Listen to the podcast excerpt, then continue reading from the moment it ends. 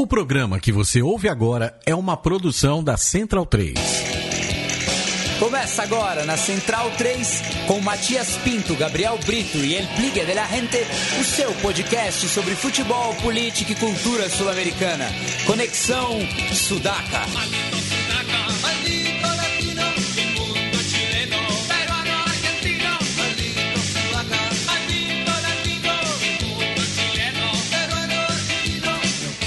Buenas ouvintes da Central 3, está começando mais um Conexão Sudaca, ocupando e resistindo na sua placa de áudio. Meu nome é Matias Pinto e estou, como sempre, ao lado dos meus companheiros de batalha. À minha esquerda está ele, Felipe Domingues, el Biglia de la Gente. Tudo bom, Biglia? Fala, Matias. Boa noite. Boa noite a todos os centralinos. Gostaria de começar essa edição, dedicar essa edição para os nossos ouvintes fiéis, que faz aniversário hoje. Está de cumple. Está de cumple nosso grande Célio Bruns. Passado de 10. Grande, grande Célio, um grande amigo que a gente fez através aqui da, da Central 3, fazendo 25 anos. Grande abraço. E tá e um pibe. Ete um pibe, vamos Célio, vamos todavia. E à frente do, do Biglia tá ele, Gabriel Brito, o guerrilheiro da informação. Tudo bom, Gabriel? Tudo ótimo, Matias, Biglia, boa noite. Boa... Parabéns pro nosso grande amigo Célio Bruns que aí também mandou uma bela contribuição para o nosso blog do Timoneiros aí, que foi um, um filho que continuou dando frutos aí da Central 3, que a gente retomou com alguns grandes amigos, e o Célio escreveu um texto que foi um dos mais, que é um dos mais lidos até agora do, do blog, a respeito da história do Brusque Futebol Clube, um time que está trabalhando aí para crescer e se e conquistando cada vez mais espaço no futebol brasileiro e está percorrendo aí o caminho certo, passinho por passinho, se estruturando, colocando aí um time sub-20 para funcionar esse ano. Era e por a... abaixo, hein? Era por abaixo. e o Bruscão... Que quase, quase, que até mereceu eliminar o Corinthians aquele dia lá, pensando no ponto de vista de um time que tem a condição do Brusque, né? E o Bruscão que esse ano comemora 30 anos de fundação e 25 do único título catarinense, né, em, em 92. Aliás, nesse post que o Célio fez, tem os vídeos, a gente anexou. Que ambiente daquela decisão A gente com o Havaí, colocou os Nossa vídeos senhora. da final contra o Havaí 91. O jogo de ida na ressacada, 1x0 Havaí. O jogo de volta no Carlos Renault. E que gol de título, Dois, uma, uma, 3 um a 1. corte. Nossa, é, coisas que não existem. Ó, quem quer Quem viu, discutir viu, o, né? que- o futebol de hoje, o de antes, entra numa porra do YouTube, como diria o nosso mestre Toro, e O vê Toro- se o, o negócio, Toro- se o bagulho não é muito mais louco mesmo. O Toro que tem como um dos ídolos O no, no futebol o Palmito, O Palmito. que era o artilheiro de- dessa equipe do, do Enfim, uma Brusque. final sensacional de imagens, cheiros e sabores do futebol mais insano que a gente teve aí até os anos 90, mais ou menos. Um grande abraço pro Célio Brunzi, que, que ela passe de 10, como vocês falaram. Ele que tá entusiasmado com o River, depois a gente vai falar, hein? Buena. Discutimos que o, eu acho que o River tem pouca chance nessa Libertadores, ele acha que o River tem um timaço. Vamos lá, né? Com Driuzzi É. e Alário lá bancando aí a, por delante. É, bueno, do, do outro lado da linha, a gente está falando das Cordilheira dos Andes, com o meu amigo Javier Rios Rodrigues El Chino, é, jornalista do, da edição chilena do El Gráfico, que vai falar de bastante coisa envolvendo o futebol é, chileno. Tudo bom, Tino? Todo bien, por acá es un honor para, para mí y para el, el Gráfico Chile también poder conversar con ustedes. ¿Cómo anda todo por allá? É, tudo bem aqui, Tino. E um dos assuntos dessa semana foi justamente a vitória da Universidade Católica sobre o Flamengo por 1 a 0, tirando uma invencibilidade do, do rubro-negro que, que vinha desde outubro, né? É um, um grande feito da Católica. E eu queria que você falasse é, dessa equipe, né, da, da Católica, atual bicampeã chilena. É, o, o que, quão longe você acha que os cruzados irão nessa Libertadores? Claro. Claro, Matías, eh, aquí se vio con mucha intensidad el partido. Eh, llegó mucha gente de Flamengo, impactó porque a, a la precordillera generalmente no llegan muchos visitantes. Y, y el partido se vivió con intensidad. Flamengo eh, se, se hablaba mucho de- del equipo y, la verdad es que, que estuvieron a la altura. Fue, fue un gran rival, tuvieron un par de, de pelotas en, eh, los postes y, y Católica es lo suyo porque porque Mario Sala, el técnico, ya ya ha probado eh, muchas variantes. Eso aprendido con el tiempo. Él, él al principio no, no encontraba mucho el equipo y, y después se consolidó logrando el bicampeonato chileno y ahora con, con muchas más variantes, un equipo más, más defensivo, eh, logró vencer a, Flamengo con, con ese gol del tanque Silva. Entonces ahora el público y, la expectación de la prensa también ha crecido mucho.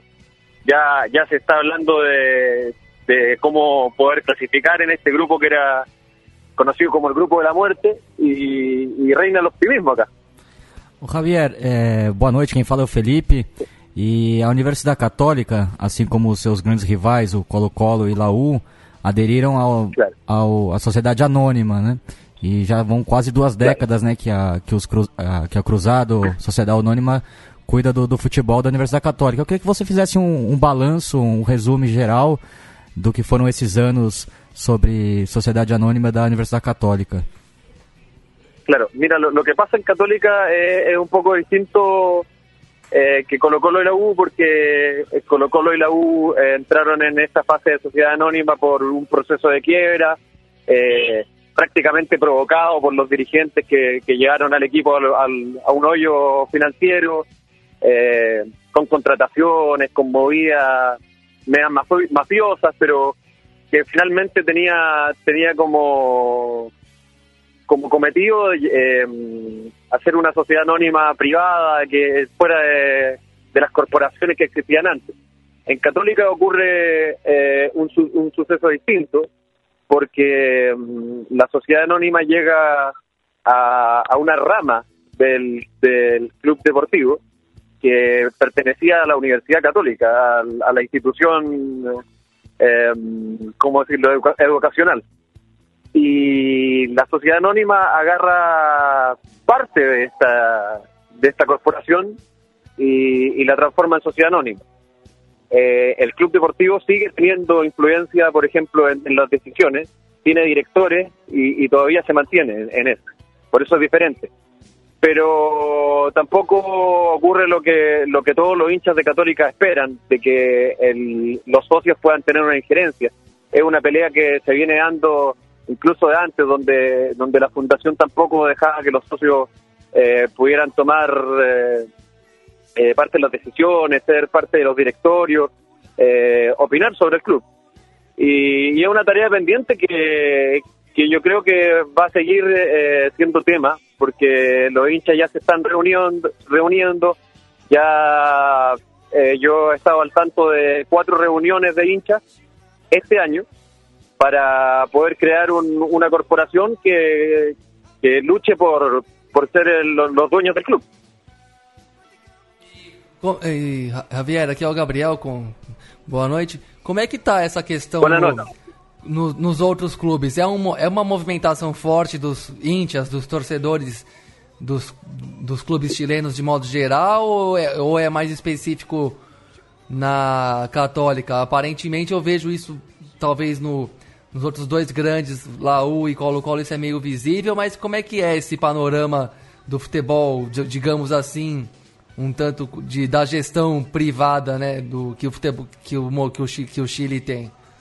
a finales del año pasado se existió un, un movimiento que, que juntó a las barras de todos los equipos para, para luchar por eso, para tratar de erradicar la sociedad anónima. Fue eh, la mayoría de los equipos de- del fútbol chileno tiene tiene sociedades anónimas y, y todo y todo el cambio a sociedad anónima ocurrió de manera muy tránfuga, de manera subverticia por abajo para mm, cuando el- en el año 2000 algo que, que, que está ocurriendo ahora en Argentina. No sé si ustedes han estado al tanto de, de lo que está pasando allá, de que los, los fallos dirigenciales, los, todo la, toda esa sensación de que el, el fútbol chileno estaba en su peor momento, que había muerto, incluso la prensa lo, lo, lo ponía de manifiesto siempre, y que la única alternativa que tenía el fútbol chileno para, para salir adelante era la sociedad anónima. Eh, vendiendo un cuento, vendiendo un, eh, un panorama que, que parecía perfecto, pero, pero que en realidad no se dio. Por eso los hinchas ahora se están juntando y, ya están tomando iniciativas. Están reuniéndose en, una especie de cabildos que hacen... me recuerdo que el año pasado fue en Valparaíso, después hicieron un par en, Santiago y, y ya tomaron ya tomaron acciones. É, Tino, eu queria que você comentasse nesse aspecto em relação a, ao, ao caso do Lota Schwager, é, tradicional equipe da, da oitava região do Chile, do Biobio, ali próximo de Concepción, é, e que na semana passada teve o seu rebaixamento à terceira A decretado, terceira A que é do, de futebol amador, justamente por dever três meses de salários a, aos seus jogadores, ou seja, é uma medida automática, né? O clube que não consegue honrar com seus compromissos com os jogadores, ele é rebaixado. E assim como é, diversas instituições no Chile, o, o Lota Schwenger abriu capital também, né? Claro. Claro, eh, también llegaron, llegaron dirigentes de afuera eh, de la sociedad anónima con promesas de que, de que Lota Schwager iba, iba a salir adelante. Lota Schwager siempre ha, sido un equipo muy querido en Chile, pero también eh, de un, por ser de una ciudad muy pobre, de las más pobres de, de, la nación, eh, ha tenido que luchar permanentemente con, con los problemas financieros. Los nuevos dirigentes venían con promesas de cambio, de reestructuración, pero eso nunca ocurrió. Eh, en ese en este momento eh, se vive con tristeza por, porque esto prácticamente termina con la desaparición del en una ciudad que, que ya dejó de, tener relevancia en, el aspecto económico. Antes eh, en esta ciudad era muy conocida por el tratamiento del carbón y, y, por eso la, la, gente como que le tenía tanto cariño.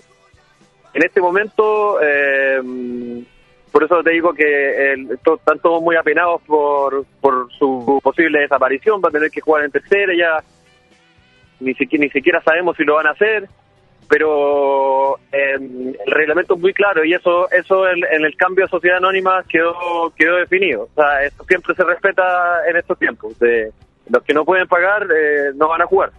Así de simple. Javier, eh, voltando um pouco a falar da, desse grande momento da Católica, é, depois de alguns subcampeonatos, né, alguns vice-campeonatos, conseguiu a, a, Católica conseguiu vencer dois campeonatos chilenos e com um time muito interessante do montado pelo Mário Salas, é, jogadores com rodagem internacional como o Tito Noir, também o Buonanotte, foi Zalida que é um jogador da seleção e alguns jogadores históricos, né, principalmente o goleiro Tosselli e o lateral Parou. Queria que você falasse um pouco desse processo, da montagem dessa equipe y a identidad futebolística de ese time da Católica. Por supuesto, por supuesto. Eh, Católica eh, ha sufrido el, el acoso de los hinchas de los otros equipos, incluso de la prensa, de recibir ese apelativo de, de ser segundones.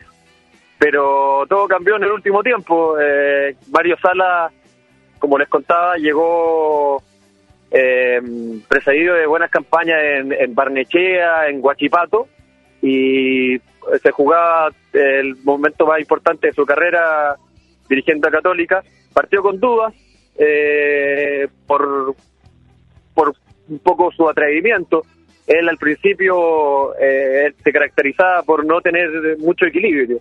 De repente jugaba con eh, cuatro jugadores del fondo y, y cuatro de arriba y, vamos todos para arriba y, de repente no resultaba. Pero con el tiempo fue, fue mejorando, fue dándose cuenta de sus errores y ahora tiene un equipo consolidado. Eh, al principio de año eh, los hinchas se lamentaban la partida de Nicolás Castillo, que ahora está en, en Pumas de la UNAM en México, y, y vieron con buenos ojos la llegada de Santiago Silva, un atacante potente pero de 36 años. Eh, y la verdad es que el uruguayo no ha decepcionado. Eh, no, no venía haciendo goles, eh, pero se destapó el, fin de semana con Antofagasta, hizo dos. Y, y con Flamengo metió ese cabezazo infernal abajo. Entonces ahora la gente de Católica está muy feliz. tú, como tú lo comentabas, hay jugadores de peso. Buenanote con su con su gran trayectoria internacional eh, es un jugador que marca diferencia en Chile, en Chile por lo menos. Eh, además, él ha confesado que se siente muy feliz y eh, estando acá en Chile. Eh, está no ir por un lado, tiene a Chapa salida que te pueden marcar la diferencia por afuera. Eh, en el medio campo tiene dos jugadores eh, de quite, pero con buen buen trato de balón, que son Kalinsky y, y César Fuentes. Y la defensa es lo que más ha impresionado, porque porque en el mercado de verano se esperaba que llegara otro defensa y, la verdad es que no la, la, gestión del Tati Urjubasic como gerente técnico no, no pudo no pudo lograr ese, ese defensa que quería Mario Sola y pero los jugadores que están han respondido. Por un lado Lanaro un argentino que que siempre se ha caracterizado por su sacrificio y, y los otros dos jugadores que son de la cantera que son eh, Guillermo Maripán y, y Kusevich dos jugadores que que de una u otra manera marcan el sello de Católica, el sello de sacar jugadores de, de las inferiores y, darle rodaje. Eso es importante, más con la experiencia de, Christopher Toselli. Entonces hay, hay mucha esperanza en lo que haga Católica. Eh, tuvieron un arranque muy malo en el torneo nacional eh, y para mí yo creo que ya Mario Sala ya dejó de lado el torneo nacional y se va a dedicar eh, con todo para la Copa Libertadores. Así que aí vai poner toda a sua ficha e, e é a esperança. É, Tina, eu queria que você comentasse também sobre o, o outro representante chileno é, nessa edição Sim. da Copa Libertadores, o Deportes Iquique, e que é, infelizmente não, não está podendo é, jogar de local no Tierra de Campeones, é, o seu estádio, né? Teve que ir para Calama é, para jogar contra o Grêmio.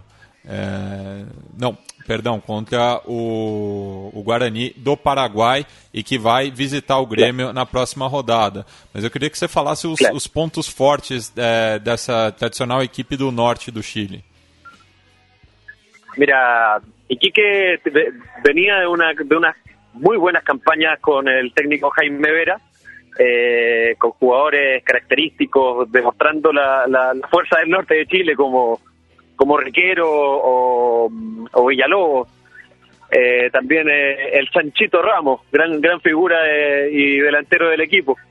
Pero como tú comentabas, eh, fue un golpe muy fuerte eso de, de, salir del estadio de Cabancha, una reconquista que logró el, el club de los Dragones Celestes porque porque era un estadio que donde ellos jugaban en los años 80, en los años 90 al principio, y, no habían podido habilitarlo. Es un estadio muy pequeño, no apto para la Copa Libertadores, pero muy bello, que queda al, casi al costado del mar, ahí en, la bonita ciudad de Iquique. Entonces ahora emigrando a Calama, que es un viaje pero enorme, queda en otro en otra región, hay, hay kilómetros y kilómetros, y, además que tiene, tiene que acostumbrarse a la altura. Un poco por eso estaban buscando para, para, para ver si podían hacer eh, sacar ventaja de eso para con los rivales, pero en, en, su debut con Guaraní el equipo no salió bien y, reflejó un poco lo eh, cómo han estado esta temporada. No, no, no, han, no han partido muy bien, eh, el equipo no, no logra aceitarse y y la, la verdad es que no, no no se le no se le ve tan contundente como, como el año pasado. esperamos todos los chilenos porque un equipo también entrañable que, que puede hacer algo con gremio y, recuperar los puntos perdidos porque perder tres puntos de local en la Copa es, complicado. Javier, eh, voltando a falar sobre, sobre La Roja, Agora volta às eliminatórias, um jogo transcendental para a seleção chilena contra a Argentina, uma, um duelo direto. Numa cancha difícil para o Chile, né? O Monumental de Núñez traz sempre malos recuerdos para, para a seleção chilena, que está tentando encontrar um caminho com o Pizzi. Qual a sua sensação? Como você avalia a convocatória do, do Pizzi para essa roda da dupla contra a Argentina e depois contra a Venezuela em casa? E principalmente a volta de Valdívia. Claro, claro, es, es la noticia de la semana acá en Chile, la vuelta de Jorge Valdivia, que le va a dar una mucha más alternativa en, en el ataque a- al equipo de Pisi. Eh, claro, lo- tú lo comentabas, el, el recuerdo no es grato en, en Argentina, nunca ha ganado Chile en, en Buenos Aires ni, en cualquier otro lado. Y solo hemos rescatado dos empates en eliminatoria. Eh, grato recuerdo ahí de en lo- el año 96 con, con un tiro libre del fallecido Fernando Cornejo, jugador que emblema de Cobreloa. Eh, y después un, un 2 a 2 con la selección de Juvenal Olmos. Eh, esta convocatoria incluye a Arturo Vidal, pero el jugador del Bayern Múnich no, no va a poder estar en el partido por suspensión por tarjeta amarilla. Entonces, tam- también está la, baj- la baja de Marcelo Díaz en el mediocampo. Entonces, Juan Antonio Pizzi va a tener que replantear todo su esquema, o más allá del esquema, va a tener que buscar nuevos nombres para suplir esa, esas grandes estrellas, que son, que son el gran crédito de esta selección. Eh, se está viendo quién va a ser el titular. Yo creo que Pedro Pablo Hernández cuenta con toda la con todas las credenciales para, para ocupar el lugar de, Arturo Vidal. Hay que ver si va a estar Carmona acompañando a Charles Arangui. Eh, por ahí por ahí van las dudas del equipo de Pisi. Y mm, en ataque no, no debería haber sorpresa por el buen momento del Nico Castillo. Debería estar con Alexis Sánchez y Eduardo Vargas si es que no vuelve a esa vieja obsesión de, de Jorge Sampaoli, que era poner de Jorge Valdivia como un falso 9. Eh, no lo sabemos, pero pero me parece que el mago, que es la gran figura, el gran el gran 10 del fútbol chileno, eh, no va a estar más, no va a estar los 90 minutos. Si, si llega a entrar, va, va a jugar 20, 30 minutos en el segundo tiempo, a ver si a ver si puede hacer una, una de sus magias. É, Javier, é, falando do futebol chileno de uma maneira mais estrutural, né? A gente, a gente teve a Copa do Mundo aqui no Brasil em 2014 e passamos anos escutando a ideia de quem comandou o processo político, econômico, esportivo e, e, e, vamos dizer que midiático também de mas principal- principalmente político. É, a ideia foi muito é, remarcada, muito martelada do legado da Copa, do que da estrutura melhor que ficaria para o futebol brasileiro. E passou a Copa do Mundo, passou as Olimpíadas e a, e a gente não acredita, não, não acredita nisso. A gente tem muitas críticas, alguns, alguns estádios estão sucateados ou mal cuidados e são muito caros de serem mantidos e tudo mais. É, eu queria que você falasse pra gente, por favor, como é que foi essa relação do Chile com a Copa América e todas as reformas que foram feitas nos estádios, como é que foi o nível de investimento e de retorno e qual foi a percepção das pessoas com, com essas com essas reformas também. Você acha que te- o futebol chileno melhorou depois da, da Copa América de 2015? O que, que você tem a dizer? Mi impresión eh, es muy parecida a la que tienen ustedes de, de lo que ocurrió en, en Brasil con el caso de esos elefantes blancos que, que quedan después de estas grandes competiciones. Em, en, Chile pasa algo muy paradójico que, creo que es distinto a, a- lo que ocurre en Brasil, porque los estadios de la mayoría de los equipos del fútbol chileno son eh, eh, realmente del Estado, en, las municipalidades. Eh, con excepción de, de estadio de Católica, el de Colo Colo y de Huachipato, todos los demás son construidos por, por el Estado y los equipos lo ocupan prácticamente gratis. Entonces, se ocupan fin de semana tras fin de semana, pero no existe un rédito que, que vuelva para el Estado ni, ni para la gente. Eh, la Copa América sirvió eh, mucho mediáticamente para el gobierno eh, de turno, pero pero realmente en la gente no, no, no dejó mucho. Los clubes deportivos lo, lo, lo aprovechan, eso eso eso está claro. Pero pero como te digo, ocurre esa mm, esa diferencia de que de que no asumen los, los clubes deportivos, las sociedades anónimas, no asumen los costos de, del fútbol y, y reciben los beneficios y eso es, un problema que, que, se debería debería mejorar y, y, denota el negocio que hay que hay detrás. Javier, eu estive em Santiago em 2008 e assisti um jogo da Sim. Católica no, em São Carlos de Apoquindo contra o Internacional na Copa Sul-Americana. Também tive no, no Estádio Nacional vi o jogo da Laú contra o Antofagasta pelo torneio local. E me chamou muita atenção é, alguns aspectos da torcida, né? Enquanto a liberdade dentro da tribuna. Eu queria que você falasse hoje em dia como, como está o processo do, do plano Estádio Seguro que, que foi desarrollado aí em, em Chile. Eh, te, te, puedo decir que en, en ese momento el, el, plan de estadio seguro entró eh, de manera muy fuerte, casi con tintes fascistas de discriminación eh, se ocupó mediáticamente también eh, criminalizando mucha gente y pero con el tiempo ha, ha minorado ese, ese tono. Eh, siguen con las mismas las mismas medidas por ejemplo eh, que, que van alejando un poco a la gente a la gente que quiere ir al estadio. El, el como, como ejemplo te puedo dar el, en el último clásico entre la Universidad Católica y Colo Colo, eh, la, los tickets de entrada uno tenía que ir a comprarlo el, tres días antes, tenía que ir a, un, lugar, un lugar muy lejano para lograr conseguir uno y, y, la gente no la gente tiene que trabajar no va a estar no puede tomarse esos lujos.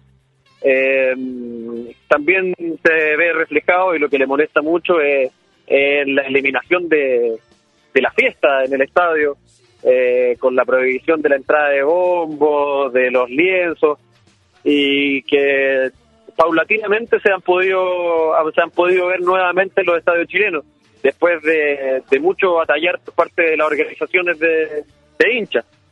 Entonces, el plan Estadio Seguro para, para mí es un fracaso porque no ha mejorado el tema de seguridad, eh, ha hecho ha hecho subir los costos para los para la gente que la para los que los ven como un, consumidor más. Y, y además ha erradicado la fiesta. Entonces ha sacado ha sacado lo bueno del fútbol y, y, pone lo malo mientras mientras eh, las personas que actuaron mal que por ejemplo no sé si ustedes vieron la las imágenes de ese, de ese partido entre Colo Colo y Wanderers de que cerraba el, campeonato hace dos años de con violencia, con gente con en playa ancha, con cuchillos, con todo eso, y, ni una de esas de esas personas fueron presas. Entonces, para mí es algo más mediático, algo más de provocar miedo en la población y, y, no en algo en efectivo. Y Chino, só para encerrar o nosso papo, Eu queria que você comentasse um pouco da, da organização do Sul-Americano Sub-17, no qual a, a seleção chilena, anfitriã, conseguiu a classificação para o Mundial da categoria. Sí, es algo histórico esta, esta clasificación. Eh, es la tercera vez que Chile va a asistir a un Mundial Sub-17 y tiene la posibilidad de, de salir campeón. Eso es algo inédito para Chile en una en una competición de juveniles. Eh, el equipo acá eh, ha causado sensación, pero de todas formas ha sido muy criticado por, por el juego.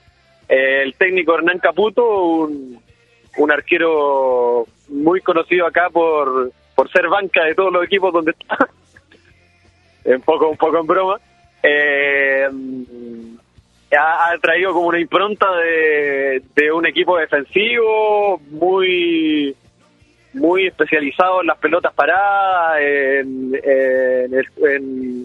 en, la táctica fija y la verdad es que le resultó. Eh, la mayoría de los goles de Chile han llegado por por eh, tiros libres, tiros de esquina y un cabezazo. Y ese pragmatismo le resultó y, y la verdad es que la, la, realización del torneo ha sido todo un éxito por, por este buen nivel de Chile.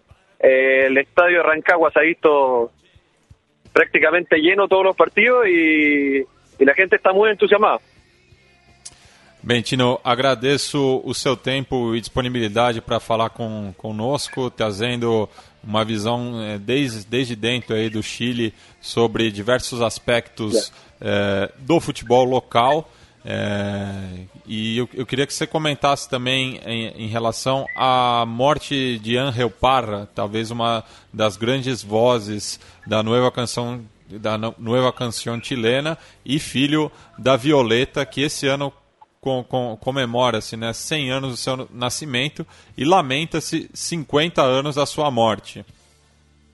Claro, claro, no, eh, foi um, um momento muito muito forte para, para todo Chile. Toda a família Parra eh, ha sido un aporte muy importante al, a la cultura nacional y, y se vivió se vivió fue un luto total aquí en, en Chile.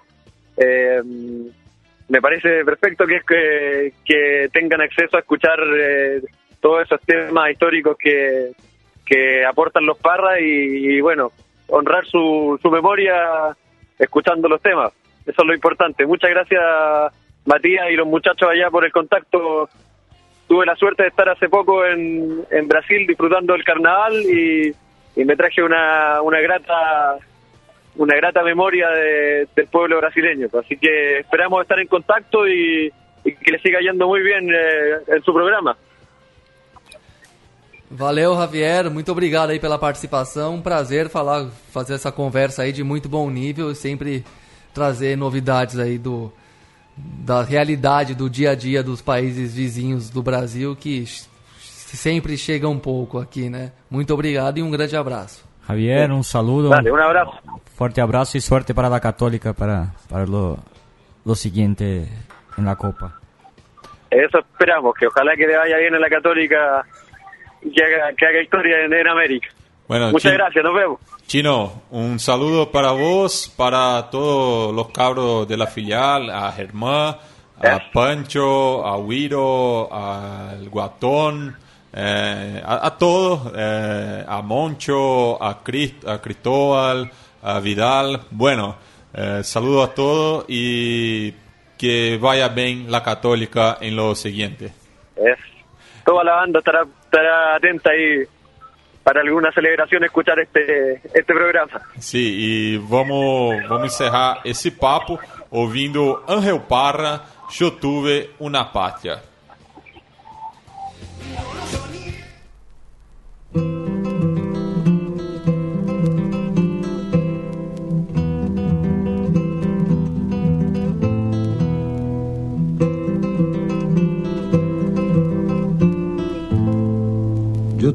Patria,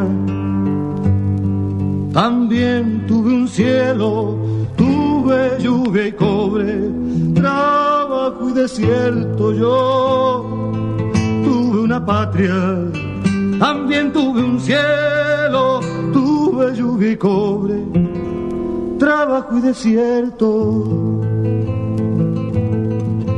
Hoy tengo una guitarra tengo un canto nuevo, tengo un gran hermano que se llama pueblo, tengo una guitarra, tengo un canto nuevo, tengo un gran hermano que se llama pueblo.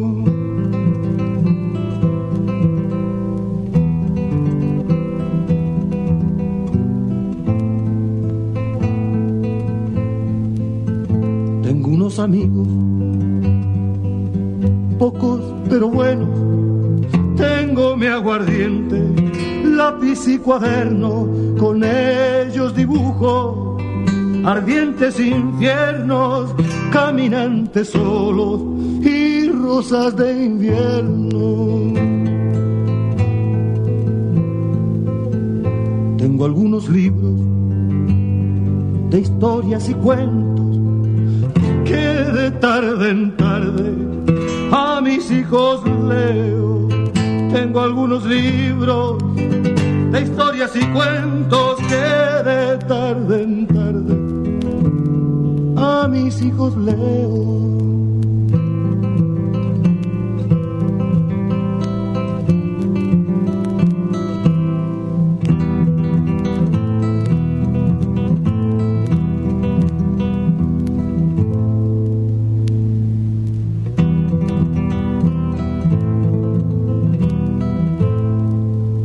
Una esperanza. Noches de desvelo, tengo un dolor grande por lo que no tengo. Yo tuve una patria, también tuve un cielo, tuve lluvia y cobre, trabajo y desierto.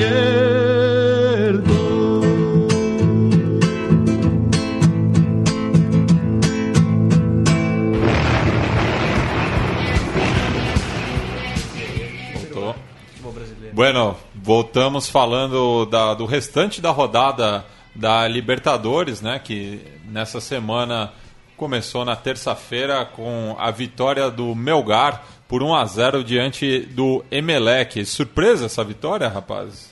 É, o Emelec desmontou todo, totalmente aquele time, né, que, que fez bom, bons papéis aí no- nas últimas edições, né? E mas o Melgar é um time que tem um trabalho longo já com o seu técnico Juan Reynoso, três temporadas no Melgar de Arequipa. Ele que reclamou da presença de público é, nesse jogo tão importante para o Nossa, mas eu achei esquisitíssimo também. Eu cheguei a pensar que aquele estádio grandão era o estádio de Lima, o estádio nacional.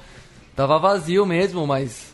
E, e na, na Libertadores passada também não, não, não lembro de grandes públicos lá. é. E era ano de centenário, O ano de centenário depois de um título nacional, né, era pra ter mais público. O, o, o Melgar, que é um time tradicional, que tem uma grande torcida, né? Talvez seja uma das maiores torcidas, junto com o Cobreloa, do, do Cobreloa não, do, do Cienciano, né, das equipes fora de Lima, né? Isso, E, o Sport Boys de, de Calau. Sport Boy de Calau, mas Calau é, É, região é portuária próxima, de, é. de Lima, né? Enfim, um- mas uma vitória importante num grupo difícil, né? O grupo do, do River Plate e também do, do, Do Jim, Jim. do Independiente Medellín.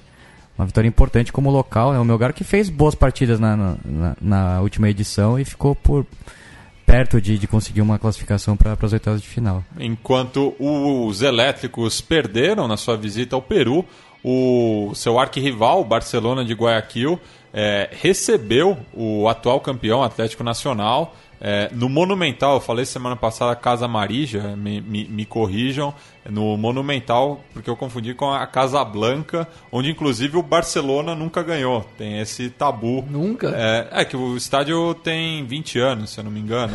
Já Não, é- acho que não, já é um não. bom tempo. É, é um, é um bom tempo, mas, Mas é- também não é tão histórico não é assim. tão tanto tempo Mas assim que também. são dois lindíssimos estádios, É. ninguém discute. Mas o, Até o, parecidos, né? Arquibancada. sim, o, o, o desenho é muito parecido, mas eu, eu acho o Monumental um pouco mais bonito do que o, a, a, Casa Um Blanca. pouco mais de capricho mesmo arquitetônico. É, Mas é um estádio que não encheu também, né? Não, te- não teve um grande público para ah, esse jogo. teve. Não, esse, esse eu, eu acho que teve um bom Achei público impressionante a local, torcida, os Los Sur, né? a- a- Grande presença O visitante. setor visitante que era um espetáculo à parte, Era né? uma maravilha mesmo. Só Que- vi os gols do jogo, mas a, presen- a, presen- a presença da torcida da- do Nacional de, do, de Medellín é uma coisa espetacular nesse jogo. E os verdolagas que saíram na frente com Mosqueira, só que os toureiros com Alves e Caicedo viraram o jogo ainda no primeiro tempo. É um gol de bola parada e um de contra-ataque, né? Me chamou a atenção como o Atlético Nacional desmontou toda aquela equipe, né? Sobrou o goleiro Armani, o Boca Negra, o capitão Henriques, o lateral Farid Dias, que é da seleção, e o Macnelli Torres, que é o Veterano. veterano, já. mas o resto do time totalmente modificado, né? Conexão Brasil, né? A gente- É. Inclusive saiu, saiu uma matéria recente num jornal colombiano que eu não vou lembrar, mas a gente até compartilhou no nosso, na nossa discussão que mostra que tem 14 colombianos jogando no Brasil. E se você pegar esse time do, do Atlético Nacional, primeiro que o Marlos Moreno saiu para a Europa logo depois da Libertadores. E até, aliás, onde é que ele está na Europa? No, no, Ele tá no Betis. No Betis? É. Mas ele é do Manchester City, não é isso? Aí eu, eu não sei os detalhes da. da... Eu achava que o Manchester City tinha comprado ele, talvez tenha emprestado. O zagueiro sei. Davidson Sanches está no é, titular do Ajax, que está nas quartas da Liga Não, Europa. perdão, o Marlos Moreno tá no La Corunha. Ah, tá. Não, é, La Corunha. La Coruña que joga o clássico da Galícia domingo com o Celta, né? Riazor, né? Estarei pendiente. É, posto isso, voltando ao, ao, no Atlético Nacional, o Brasil, o- só você pegar o Palmeiras tem dois jogadores deles, o Borja e o Guerra. O Flamengo tem o Berril. Que inclusive já deu um milho bom nesse jogo que a gente falou primeiro contra, o- contra o Católica. A- Antes, o próprio Sherman Cárdenas já tinha Já vindo, tinha já, já rodou bastante pelo futebol brasileiro. né? Também o Cardona e o, o Merria Foi pro México. foram pro México. O Boca Negra tá no time Boca ainda? Negra Boca. Negra tá. Sim, é, não é fácil. Aí vê que é um time que teve um poder de investimento considerável pro futebol colombiano, mas que para segurar em frente ao Brasil e o México, para não falar da Europa, aí fica para trás mesmo. Não tem muito, não tem muito como evitar.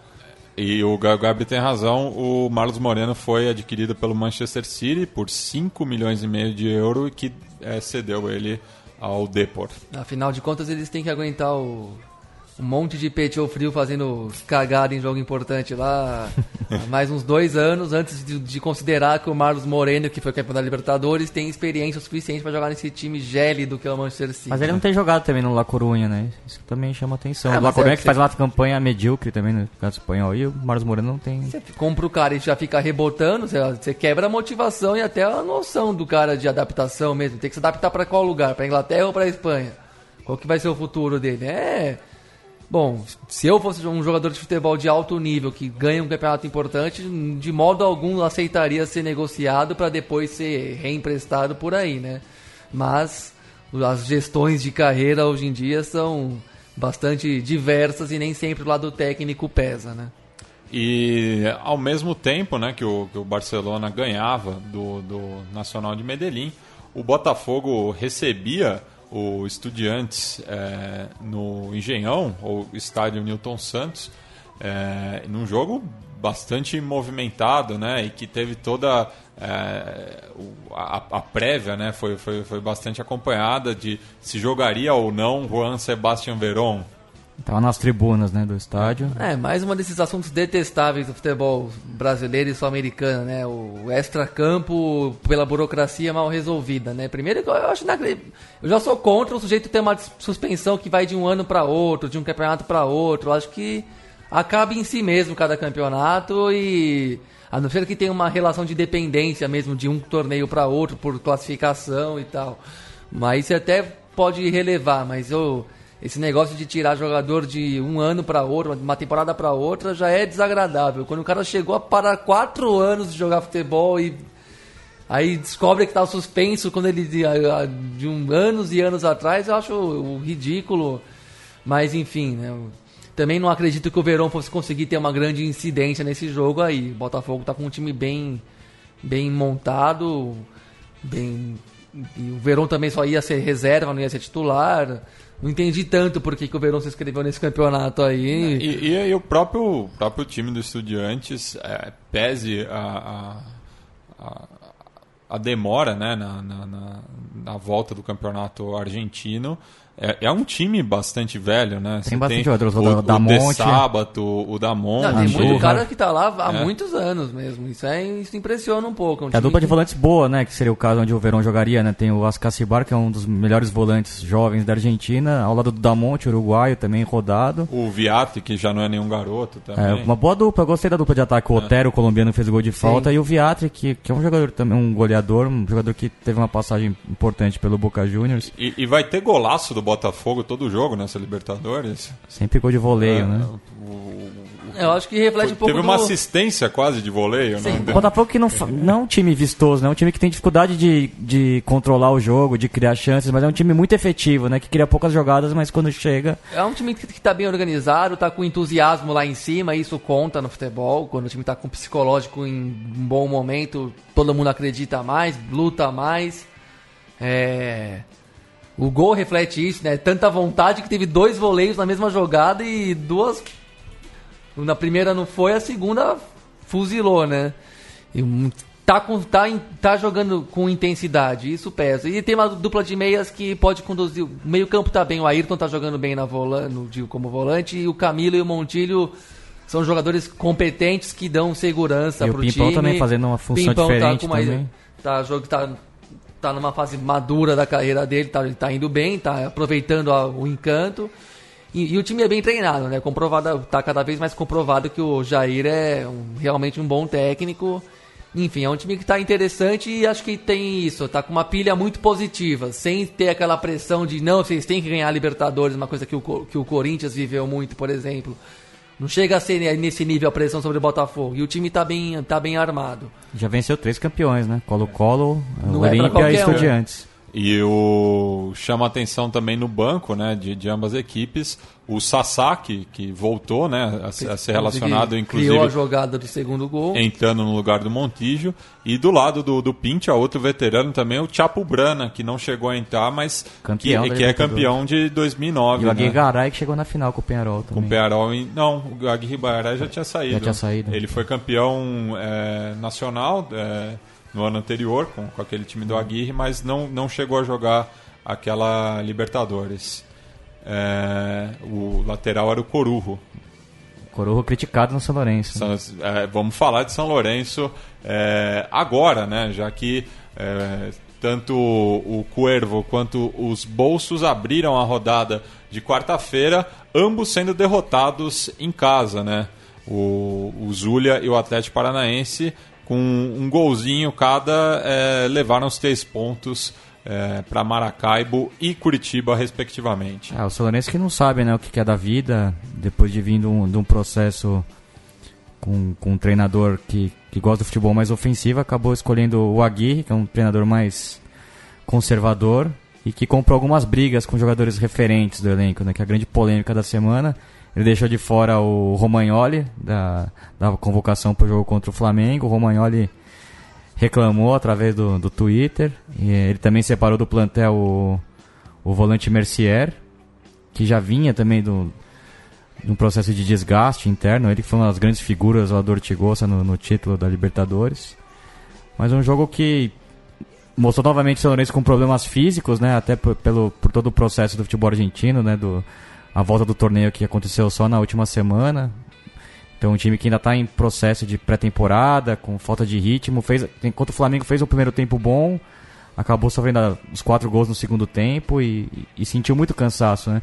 Até mereceu o empate e me chamou a atenção o fato do Ortigosa ter saído e dois ou três minutos depois ter, ter, ter acontecido o pênalti Não, a favor a- do Lourenço, ele que é um dos melhores cobradores de pênalti. O, o melhor de tudo foi a reação dele no banco de- depois que o Bland perdeu, né? É, diz tudo so- so- sobre esse momento do São Lourenço. O nosso ouvinte Bruno Fares, que é simpatizante do quadro Azulgrana, é, me mandou uma mensagem aqui: Acorda Tinelli, fora Aguirre Burro, é, vender Blanco e Calterucci e não trazer ninguém para o lugar foi o fim. Você concorda, Biglia? É, foi estranho, né? O processo do São Lourenço, a remontagem foi muito, muito ruim mesmo, né? Um time que, que envelheceu, tem poucas... Trouxe o jogador, o Bota, né? Que é até um bom jogador, ponto esquerda, que, que veio do Tigre. Mas é um time com, com, com carências, né? Ainda depende muito do Belucci e do, do Ortigosa, né? Os dois jogadores com, com mais liberdade no meio campo, né? É, suplantados pelo, pelo volante, que agora me fugiu o nome. Ai, caramba. O Moces, Mussis, né? Que é um jogador mais de pegada, mas, e o Ortigosa e o, e o Belucci por dentro armando o time, né? Mas time com deficiências, a zaga também pesada, né? Com o Colotini, com o Angeleri, o Caruso, né? Um- um- o Angeleri que viveu o seu melhor momento como jogador de futebol na lateral direita, né? Não como zagueiro, né? exatamente, e, e até tem discussão muito grande sobre o Corujo, que vem jogando na lateral direita, e o, e o Angeleri é, tem totais condições de, de suprir esse, esse posto, né? E o Atlético Paranaense, Paranaense que ganhou o seu clássico particular aí, né? Imagino que tenha tido um apoio da torcida do, do Huracan, já que divide o mesmo apelido, e o Lúcio Gonçalves. Cria é... do Huracan, né? Ele que é nascido em Parque Patrícios, né? É. Inclusive ele faz o gol e ele faz um gesto pra torcida do São, do São Lourenço, né? que ninguém no Sport TV chamou atenção a isso. Né? É, eu fiquei curioso. E mais uma vez decisivo também. Mas o clima, como o clima não ficou tão ruim, eu não, eu não sei se foi um gesto pra torcida mesmo, né? Porque o gol foi muito no começo e o clima do jogo não ficou tão pesado assim pra cima dele. Então eu não entendi se foi alguma coisa pra câmera ou pra torcida mesmo. E, e aliás, a gente falou do Melgar, né? Mas o, o público em Barro Flores foi muito baixo também. É, claro, tomou de 4 a 0 na, na ICE, mas é, não, não, justifica, né? Era o jogo que tinha que é, dar um gás, né? Para buscar essa classificação. É, mas aí também, aí a gente tem que também perdoar um pouco o torcedor, ainda mais um time como o São Lourenço, que, é torcida, que tem uma torcida tão espetacular que tem horas que a opinião pública, de modo geral, perde a paciência com a falta de credibilidade das coisas, né? Então a gente pode presumir um pouco que o futebol ficou um pouco em baixa na Argentina nesses com essa paralisação, e a situação econômica também é dramática na Argentina. A situação, o país está deprimido, o futebol tá de, também está deprimido, então acho que isso afasta as pessoas do estádio não por causa da relação com o jogo e a campanha do time, sim pelo porque tudo está meio broxante mesmo e talvez isso, isso dê uma esvaziada no, nos estádios, como a gente vê de vez em quando no Brasil também, que de repente a média de público do campeonato cai, quando você vê que é uma série de fatores meio subjetivos ali que faz as pessoas é, ficarem um pouco de saco cheio, né? E acho que de modo geral vai ser um, uma Libertadores que tem tudo para ser, né? O tempo vai dizer, mas tem tudo para ser um pouco abaixo da média histórica do futebol argentino mesmo. E se o, o São Lourenço já não vinha dando provas, né, de, de de ser uma equipe competitiva, né? até pela forma como perdeu o último campeonato argentino, é, depois a, a eliminação na semifinal da Sul-Americana para a Chapecoense. É, o Nacional já é o contrário, né? uma equipe que manteve muito da, da base que, que chegou nas quartas de final da Libertadores ano passado, é o atual campeão uruguaio é, e naquela ocasião só foi eliminado pelo Boca Juniors na, no, nos pênaltis também, é, em plena bomboneira, é, mas que não fez um, um, um, bom jogo contra o Zulia, que inclusive tinha um marfinense em campo. Eu acho que talvez isso seja inédito na, na história da Libertadores.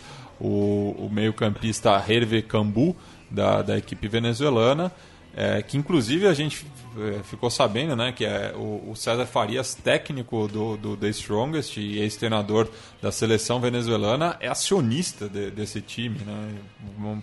Imagino se, se, se não, não pode rolar depois um conflito de interesses é, à frente do, é. do, do campeonato. Mas é uma cidade rica, né? Maracaibo, né?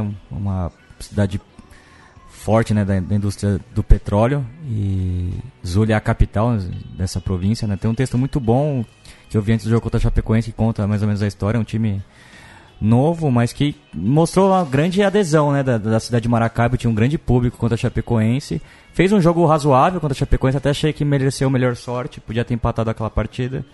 E me chamou a atenção o Ruarango também, né? Grande jogador, veteraníssimo, muita categoria que também nu, nunca tinha jogado uma, uma, Libertadores, né? O pessoal da Trivela noticiou isso, né? Jogador com o maior número de participações com a camiseta vinotinta na história da, da seleção venezuelana.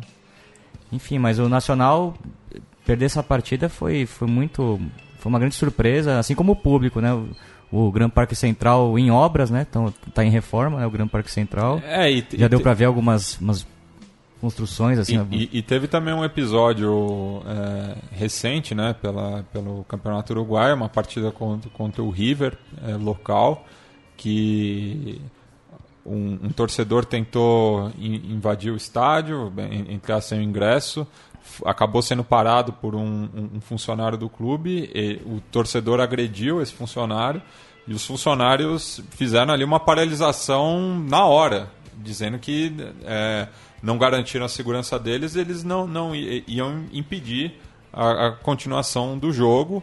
E, inclusive, com isso, o Nacional não vai poder jogar durante cinco rodadas do campeonato local é, no seu estádio. É, então, mostra aí também como está uma relação meio confusa ali é, em La Blanqueada. É, então, não sabe desse episódio, né? Mas me chamou a atenção o pouco público do Nacional um time que se reforçou com alguns nomes importantes também, além de ter mantido a base. Né? Trouxe o, o Álvaro Gonçalves, jogador histórico né, nesse processo do, do Oscar Tabares à frente da seleção. O Martin Lassarte, né, que é um treinador rodado, principalmente no futebol chileno, treinou É, a, a- a- as, as duas, universidades. a Católica e a U, um bom treinador. Ele que manteve mais ou menos a estrutura do, do time do Munua do ano passado, né? Principalmente a zaga completa ali, né? Com o Espino, o Polenta, o Fucili, O o, Polenta- Arismendi, o- que, voltou, que, era volante, tá jogando como É, zagueiro, né? o Acabou Polenta- falhando no gol. O, o Polenta que a gente criticou bastante aqui naquela eliminação pro Palestino, mas que deu a volta por cima, né? Virou capitão, tem sido fundamental. Era um zagueiro É, que o Flamengo queria, né? Até um tempo atrás também. É um bom zagueiro. A dupla de volantes também boa, né? o Gonçalo Porras. E, e trouxe o Vildez, né? Jogador que, do River. Plate, Tabaré Vildez. Um, um jogador Um jogador que teve bons momentos, né? bons também. momentos que me deu a impressão, inclusive, de que ia ser um estouro, assim, num- por um certo momento. E é novo ainda, pode, pode de repente ainda venha a ser, né? Um jogador interessante. Realmente é uma, deu um, um resultado muito surpreendente, mas o grupo resolveu ficar muito surpreendente, né? É, é um grupo que nenhum local venceu por enquanto. Vamos falar mais adiante. É, ainda na quarta-feira, né, o River Plate fez sua estreia nessa edição. é, bateu o Independente Medellín, o confronto entre o campeão colombiano e o campeão da Copa Argentina.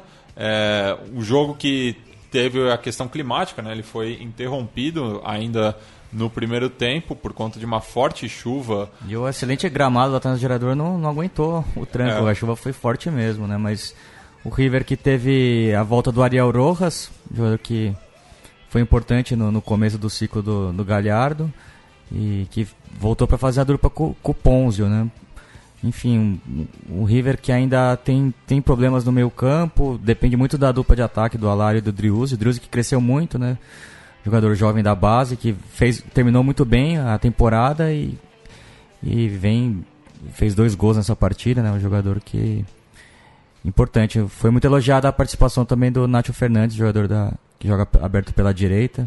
Teve a melhor nota no, no Diário Olé nessa partida.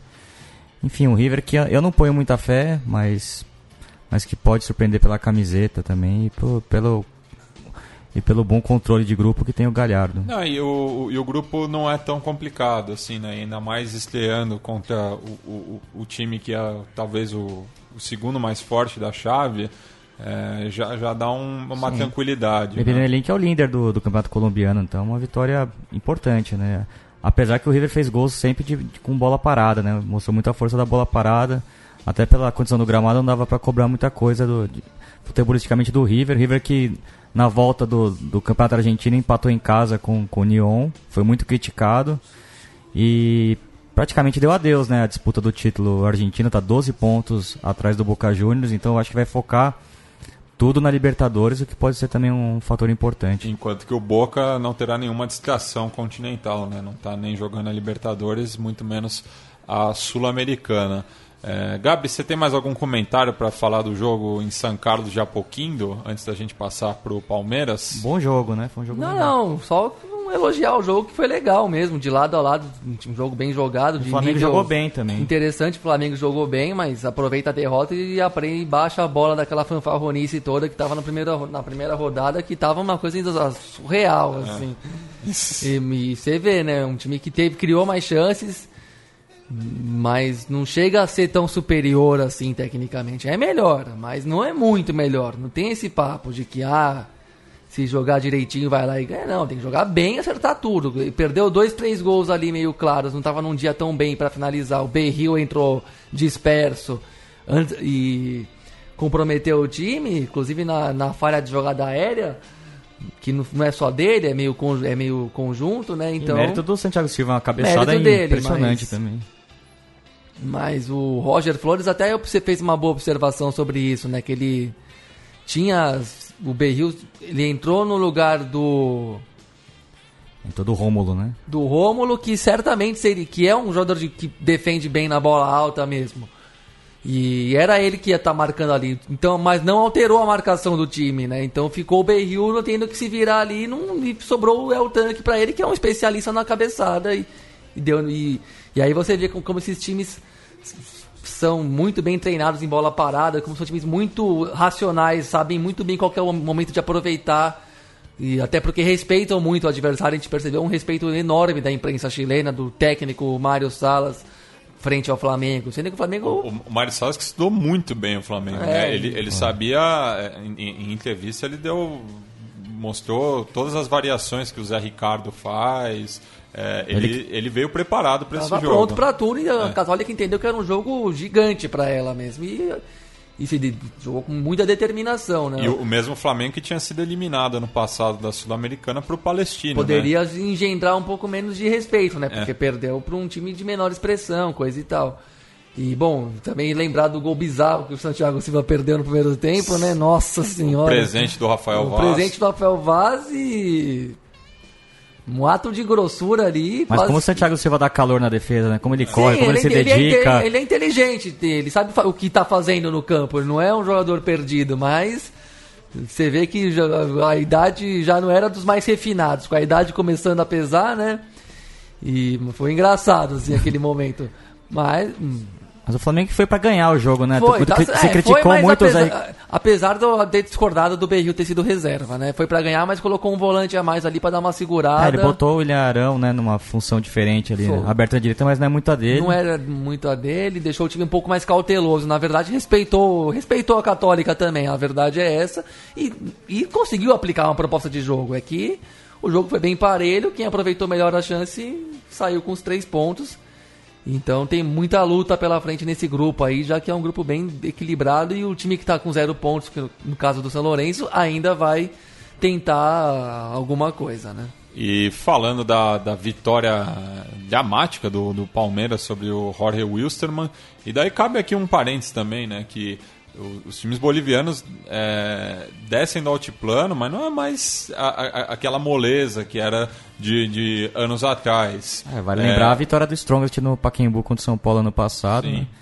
E realmente foi um time muito brioso, muito inteligente, né? Conseguiu esfriar muito o Palmeiras. Marcação muito com aquela linha de handball de cinco defensores atrás. Com. Moderna, para usar uma palavra que ofende uma é. parte do nosso dos nossos ouvintes, mas é um time, um sistema de marcação e daqueles que tem, que tem funcionado para times que jogam nessa situação de visitante e, contra um time grande e tal. E se o Alex Silva foi muito mal contra o Penharol, apesar da, na, da goleada da, da sua equipe, ele não perdeu quase nenhuma no, no, no, jogo aéreo, né? Ele fez uma. Cresceu com o ambiente. Né? É. Jogou um clássico à parte. É, né? era, era, o clássico dele. Ah, e mostra... Sem dúvida. E eu discutia muito com o nosso amigo Marcelo Mendes, que eu encontrei ontem, grande palmeirense. E eu falava também desse. O Palmeiras, que é o time que mais investiu claramente aqui no futebol brasileiro, como também tem dificuldade daquele jogador diferente, daquele jogador do último passe, do, do último drible, um jogador que consiga desequilibrar um sistema defensivo assim. Eu acho que o Dudu assim. tem sido esse jogador, mas também pro, pro nível de investimento ainda é pouco só o Dudu. Eu acho que o Dudu tá virando um jogador, um, um excelente passador, assim, tá... Tá saindo muito do, do Palmeiras com passes bem. E com mais liberdade em relação redondos. ao time do. Eu acho que é um mérito do, da, da Batista tá... tá... com mais liberdade esse ano do que ano passado com o Cuca. Sim, também. jogava mais como ponteiro, né? Um pouco mais previsível na, em termos táticos. Agora ele tá jogando mais como, como se, quase como se ele fosse um camisa 10 mesmo. Que tá dando algumas coisas interessantes aí, né? Vamos ver. O Palmeiras deve crescer ainda. Acredito que o Palmeiras vai ser um dos favoritos. É, pro Palmeiras foi um, foi um cenário perfeito, até para baixar um pouco a bola e ver que a Libertadores é outro, é outro esquema mesmo. É. é. difícil, a arbitragem é chata, o jogo é complicado e uma vitória dessa no último minuto é sempre um bom sinal, né? Pra, para um time que quer chegar ali na, na, nas fases decisivas, Sim. né? E falando, só para falar do futebol boliviano mais um pouco, uma coisa que me chamou a atenção tá no, na, a narração de um dos gols, do, do quinto gol do, do, do do quinto ou do quarto, não, acho que foi o quarto, mas um, um, um golaço do Paulo Escobar contra a União Espanhola, que uma tabela que eles vêm por dentro e, e toca na saída, na saída, do goleiro. O narrador, que eu não vou conseguir lembrar agora quem é, mas boliviano, ele, ele narra o gol falando que aquele gol significa muito pro futebol boliviano. Ele não tá simplesmente narrando uma goleada de um time que tá ali naquele momento, ele tá narrando e tá tentando ilustrar aquele gol como um gol que representa algo, algo mais pro futebol boliviano. E talvez Vamos acompanhar os próximos momentos aí, mas talvez seja verdade e as coisas estejam evoluindo ali por ali também. E só soprando um pouco a corneta aqui, o aviador deu mais trabalho do que o São Paulo. Sem dúvida. Tava mais atento também, né? Convenhamos. É, e tem mais malícia também, né? Hoje tem um texto delicioso do nosso Seconello, né? Nosso Que é um- guru. Nosso guru falando sobre, sobre a catimba mesmo, né? E exatamente como também os times bolistas ficaram mais malandros, né? Conseguem levar o jogo de uma forma mais inteligente também. Sabe parar o jogo, demorar pra cobrar uma falta, pra cobrar um lateral. E o Strongest fez isso com perfeição na minha presença do Matias também ano passado na, na, Liber- na- no Pacaembu, um jogo que muito doído pra gente, mas que mostrou muita maturidade desse time do Strongest, que eu ponho muita fé. Um time que vem muito bem, apesar dessa derrota pro Santos, que é uma derrota também cheia de, de detalhes que a gente vai levantar aqui. E que teve uma cobrança de falta do Paulo Escobar que seria um golaço tremendo no começo do jogo. Ali. A bola bateu na trave por pouco, não entrou. E, e ainda no final do primeiro tempo ele quase acertou um chute semelhante com, com, com a bola rolando. É, falar da derrota da Chape, né, que a- saiu ganhando inclusive do, do, do Lanús. É, destaco também a, a- a reportagem do nosso ouvinte, o Pedro Rocha, não o Verdugo, mas o repórter do, do, do Sport TV, que destacou que tinham torcedores do Nacional de Medellín na, na Fazendo sei lá na- o que lá. Resolveram Condá. morar lá em Chapecó um a, ano. a né? filial tinha, tinha um, um trapo da filial Buenos Aires, é, um outro trapo lá fazendo um paralelo entre a morte de um, de um torcedor verdolaga com a tragédia da, da Lamia, a bandeira da Colômbia sempre presente agora ali na, na, na arquibancada lateral. É, mas o, o, o Lanús, né, que, que inclusive o, o atacante Alejandro Silva declarou, é, chegando em Chapecó, que eles não, não, não conseguiam dimensionar a, a- importância desse jogo. Eles, eles ainda. é, é, eles, o, o Lanús disse que estava muito tocado por toda a situação e que, que, que não sabiam co- como ia ser o jogo, né? como eles iam disputar esse jogo por tudo que, que, que ainda é, remete. Né? Mas, é, depois de, de, de tomar o gol do Rossi, a- o atual campeão argentino é, se reergueu né? e daí mostrou a, a, a que veio nessa Libertadores. Né? É, a grande esperança do futebol argentino é o, é o Lanús, né? O, o nosso Léo Lepre publicou de um texto muito bacana, contando um pouco da montagem do time. E ele lembrou, né, que o grande César Luiz Menotti é, disse que o Jorge Almiron... César Luiz. É, César Luiz Menotti disse que o, o Jorge Almiron é o melhor treinador da Argentina e o Lanús é o que pratica, o melhor futebol, que eu concordo com ele.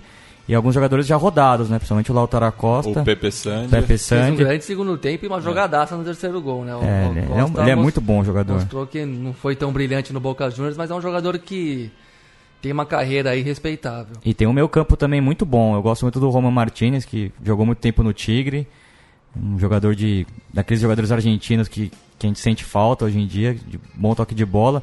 O Nicolás Aguirre, que jogou contra o São Paulo pelo Arsenal de Sarandí, é um, um meia canhoto de, que bate bem na bola, inteligente. O Ivan Marconi também, que jogou aquela, aquela partida que o Arsenal venceu o São Paulo. É um primeiro volante de bom passe, inteligente também. Alguns jogadores históricos, o Bragueri, também o Maxi Velasquez. Enfim, tem um time, uma estrutura já consolidada, Lanús, né? E o Jorge Almiron é um treinador muito bom. Lembro da passagem dele pelo Godoy Cruz, que foi que ele teve um pouco mais de, de holofote. Aí ele chegou no Independiente, mas o Independiente é um, é um clube que difícil, né? De, ultimamente é difícil trabalhar no Independiente, tanto que o Pellegrino, que hoje é um dos principais treinadores da Liga Espanhola, também não foi bem no Independiente. Hoje conseguiu levar o Alavés para a final da Copa do Rei, vai enfrentar o Barcelona, eliminando o Celta na semi, fazendo um bom trabalho. E é isso, eu acho que o Lanús é a grande esperança do futebol argentino. Um- Como o Gabriel lembrou, acho que a Argentina vai fazer um papel abaixo da sua história, até pelo, por todo o panorama político e econômico. Mas o Lanús, por ter mantido uma estrutura e uma ideia de jogo já de, um, de bastante tempo, manteve a mesma sistema tático, a mesma ideia desde aquele time campeão da Copa Sul-Americana contra a Ponte Preta. E, e vem muito forte, apesar de ter perdido bons jogadores, né? principalmente o- os paraguaios, né? o Victor Ajala e o Miguel Almiron. Mas conseguiu se reestruturar bem, acho que o Lanús vai fazer uma boa campanha. E outra virada, mas desta vez a domicílio, foi o Penharol, que recebeu o Atlético Tucumã no campeão del siglo. É, saiu perdendo com um tento do Menendez, mas virou alô, alô Penharol né, em dois minutos. Né, gols do Hernandes e do Afonso. Mas é um time muito aquém né, do que a gente está acostumado a ver do Penharol, até mesmo em termos de entrega, né? Um time meio morto. É um time assim. muito jovem, né? É. Até por isso o Penharol trouxe o Leonardo Ramos, que foi campeão uruguaio com o Danúbio e, e, e ficou marcado por trabalhar com, com as canteiras do Danúbio. Então o Penharol está tentando reestruturar. Nas últimas temporadas o Penharol sempre teve aquele elenco bem envelhecido, né? jogadores de, de muita trajetória. E, mas mesmo assim ainda trouxe dois jogadores de, com trajetórias importantes, né? O Guzmán Pereira, que jogou muito tempo na Universidade do Chile, e o grande Ceboja Rodrigues, que e ficou... O, o Guzmán Pereira que foi vice-campeão contra o Danúbio do do Léo Ramos, né? Pelo Wanderers. É. E, e, e, só me corrigindo, né? Semana passada eu falei do Júnior Arias ter sido revelado pelo Wanderers, ele é do, do Liverpool de, de Montevidéu. Mas o Guzmán Pereira, para mim, foi um dos melhores em campo. É, ele, ele, ele e o Novik, né? Dupla é, de volantes bem errou, pegadora. Errou muito poucos passes, é, desarmou muito bem ao lado do, do Vikingo. E, mas o, o, o, ponto alto, eu acho, do Penarol foi a, a torcida, né? Do, dos jogos que eu vi, pelo menos essa semana. As duas torcidas deram show, né? A torcida do Tucumã foi em grande peso também. Foi é, mas foi a melhor atmosfera do, do, dos jogos que, que eu assisti, com certeza. E daí fica é, fazendo esse comparativo com o São Lourenço, né? Ambos foram derrotados na estreia, goleadas acachapantes, mas a torcida do Penarol pelo menos é, se, diz mais, se disse mais presente é, no seu novo estádio. É, fechando né, essa, essa rodada, falar do grupo do Santos, é, cujos dois jogos foram de fundo é, nessa quinta-feira. É, boa vitória do Independente Santa Fé, que define mais ou menos né, como, como vai ser a situação desse grupo. Né? Não acredito que o Sporting Cristal tenha, tenha chances, é, ainda mais contra Santos e The Strongest. É, e construiu, né? 3 a 0 saiu logo ganhando com o gol do Arango. O Gomes fez dois gols no, no final do jogo. E enquanto que o Santos é, venceu bem o The Strongest, mas muito por conta da, da expulsão do Veisaga, né? Ainda no primeiro tempo. Sendo que, para mim, no, no primeiro cartão amarelo que ele toma, o Néstor Pitana é, não, eu... não, não, não, não, marca uma falta no campo de ataque já o de negro é, e o meio-campista do Strongest tem que matar o contra-ataque e acaba e o segundo cartão também eu achei uma falta muito branda para tomar um para ser excluído da partida. Nem achei tão falta assim, na verdade, aquela da meia lua. E o Nestor Pitana que é um, treina, que é um, é um árbitro tolerante, que, né? Mesmo considerando a sutileza da falta ali que pode ter sido mesmo, uma falta muito branda para você punir com alguma um jogador com a exclusão do jogo. Achei bastante injusto e ponderou muito no resultado dessa decisão. Mas o Strong já fez um jogo muito correto e muito competitivo mesmo quando tinha um jogador a menos. Chegou a dar trabalho para o Santos, sim. E acho que é um time que tá muito bem apontado para se classificar de fase aí. Duvido que não vá ganhar os nove pontos em La Paz, por exemplo, na, na, nessa pegada que tá jogando aí. E pelo que mostrou na Vila, tem bola para fazer ponto fora de casa também. Como, como já fez na, nas rodadas anteriores né, da, da, da, classificação. E me chamou a atenção né, a, a, a, o, o Martelli, né, o brasileiro Martelli, que foi deslocado para a zaga, né? Ele, e, e, ele, ao lado do, do, do Luiz Maldonado, foi um dos piores zagueiros que eu já vi jogar pelo Chacarita. É, mas ambos fecharam ali, tipo, é, o, o, o, miolo da zaga. E o Vaca também teve uma atuação muito boa porque o Santos estava com muita sede ao pote. O Bruno Henrique fez uma partidaça. Ele que é... tomou o lugar do Copete, né? É. Titular, depois de fazer uma grande partida contra o São Bernardo lá no e, ABC. E o próprio Copete também entrou muito bem depois. O, o próprio Hernandes também, o outro colombiano.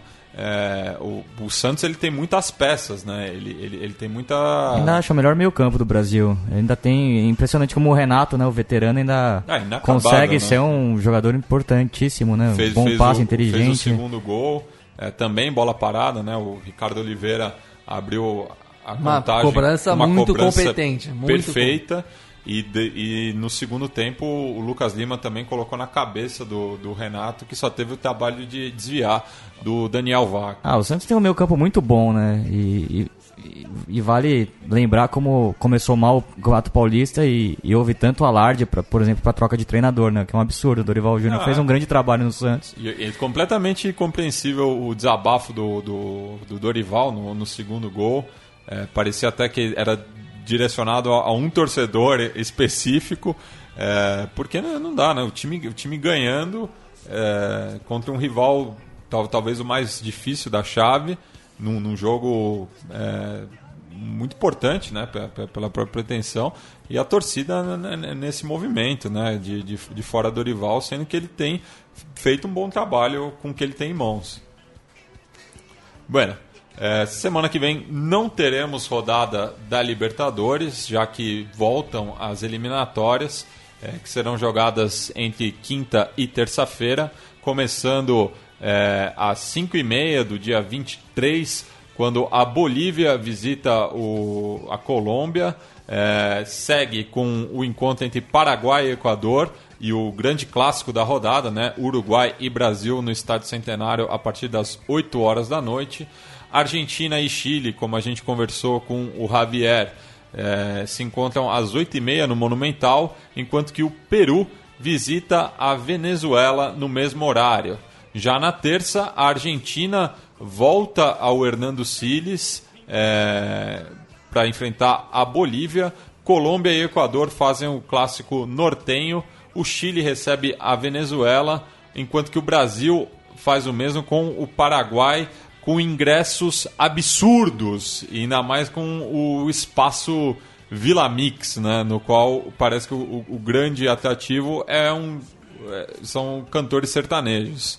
Mas, enfim, a gente deixa isso para depois. E fechando essa rodada, o Uruguai vai até Lima, onde visita a seleção peruana. Semana que vem a gente falará sobre é, essa 13 terceira rodada e o que a 14 quarta nos reserva. É, vamos passar agora para o, o quadro Detrás del Arco, já que muitas coisas têm acontecido fora de campo também.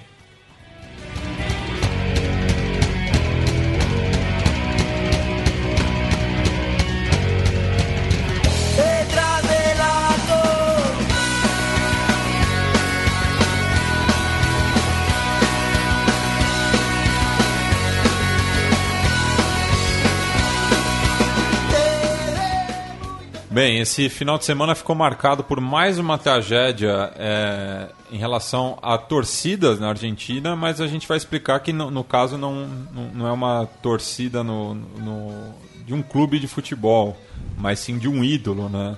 Porque o rock argentino tem essa característica, né, Biglia? Dessa, desses seguidores. Eu acho que é, nenhuma banda como Los Redondos pra explicar esse fenômeno, né? Algo que. Eu, eu acho que ali bem próximo tá a Larenga também.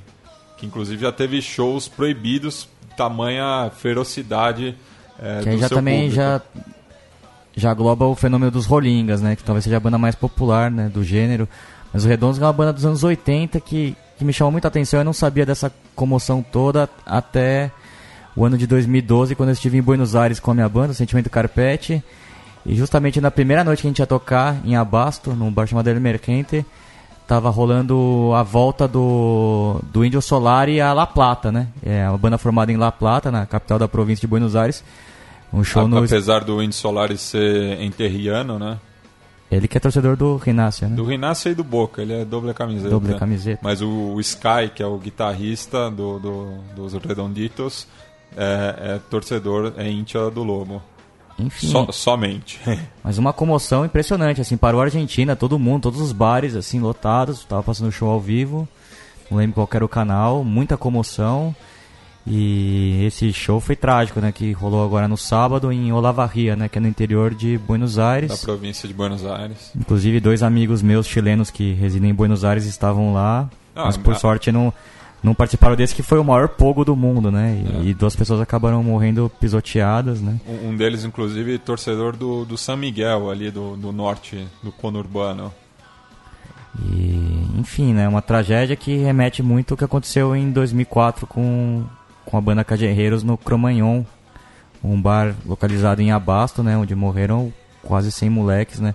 Mas aí foi um caso mais parecido com a tragédia que aconteceu Na Boate Kiss, na em Boate Santa Kiss em Maria. Santa Maria, né? Que foi através de sinalizador que queimou a, fiação do, do Isso. espaço e não tinha saída de emergência para todo mundo, né? É, mas no, no caso ali em Olavarria, Era um show aberto, né? Era um show aberto, mas com cobrança de ingresso, né? Então, muito se criticou em relação a isso, que foi um show caro até, né, para pro, os padrões argentinos, mas que não oferecia estrutura nenhuma. É, houve su superlotação, não, não, não houve controle.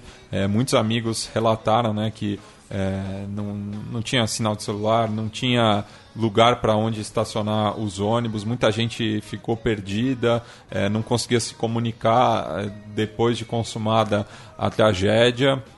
Enfim, é, é- é ainda um. um- os, os capítulos irão se.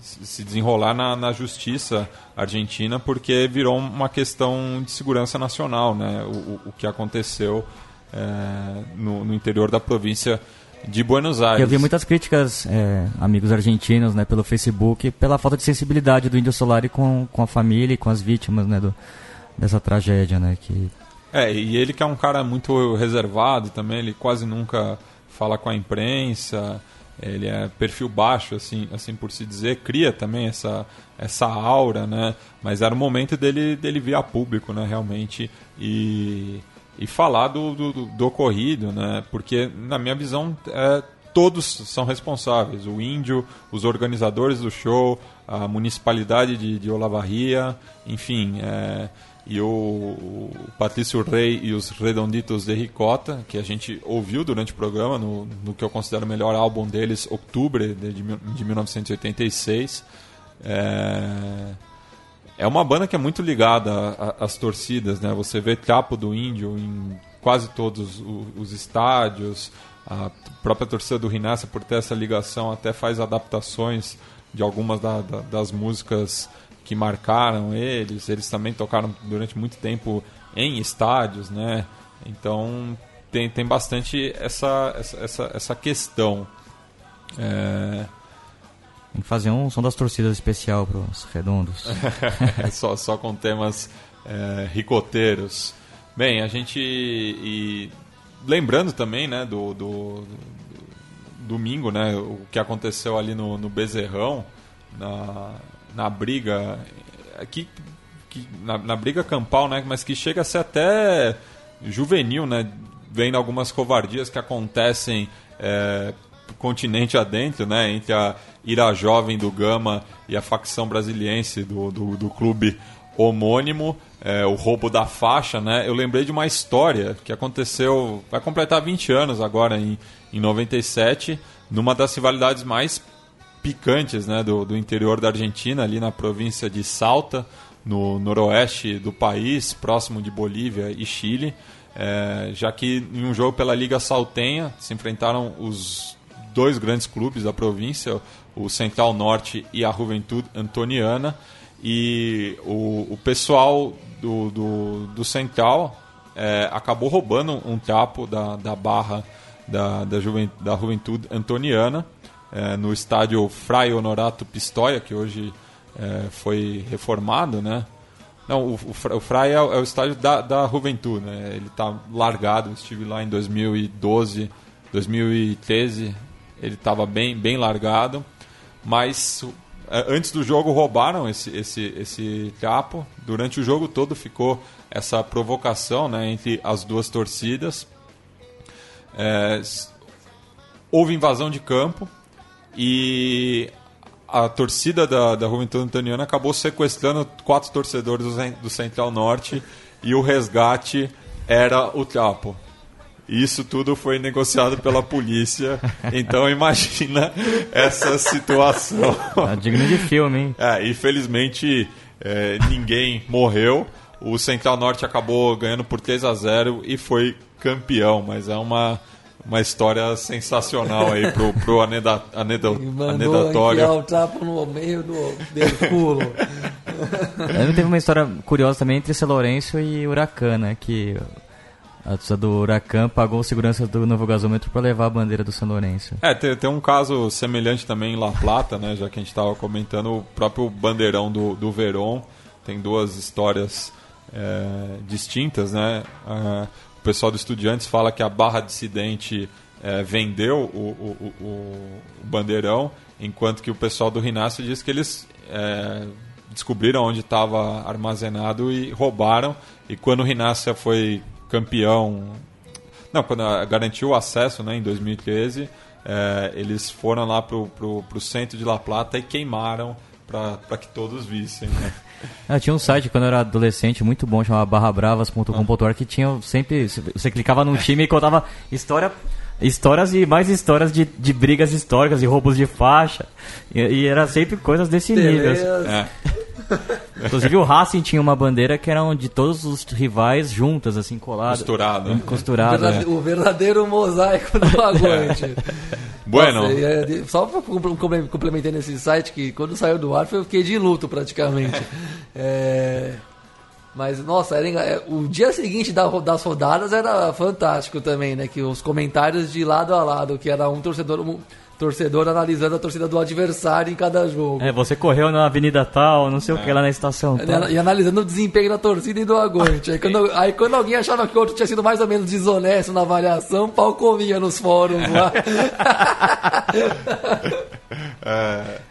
Bueno, é, encerramos o programa com uma homenagem ao Clube Social e Deportivo Huracan Buceu, que completou 80 anos nessa semana e anunciou seu retorno aos gramados é, do, do Campeonato Uruguaio, né? disputará a segunda B amadora, é, mas é um clube que tem uma torcida muito participativa, né? inclusive é, tem relatos de que é o, o, único, a única equipe fora Nacional e Penharol que conseguiu lotar o Estádio Centenário, isso em 1969, quando disputava justamente o acesso à primeira divisão.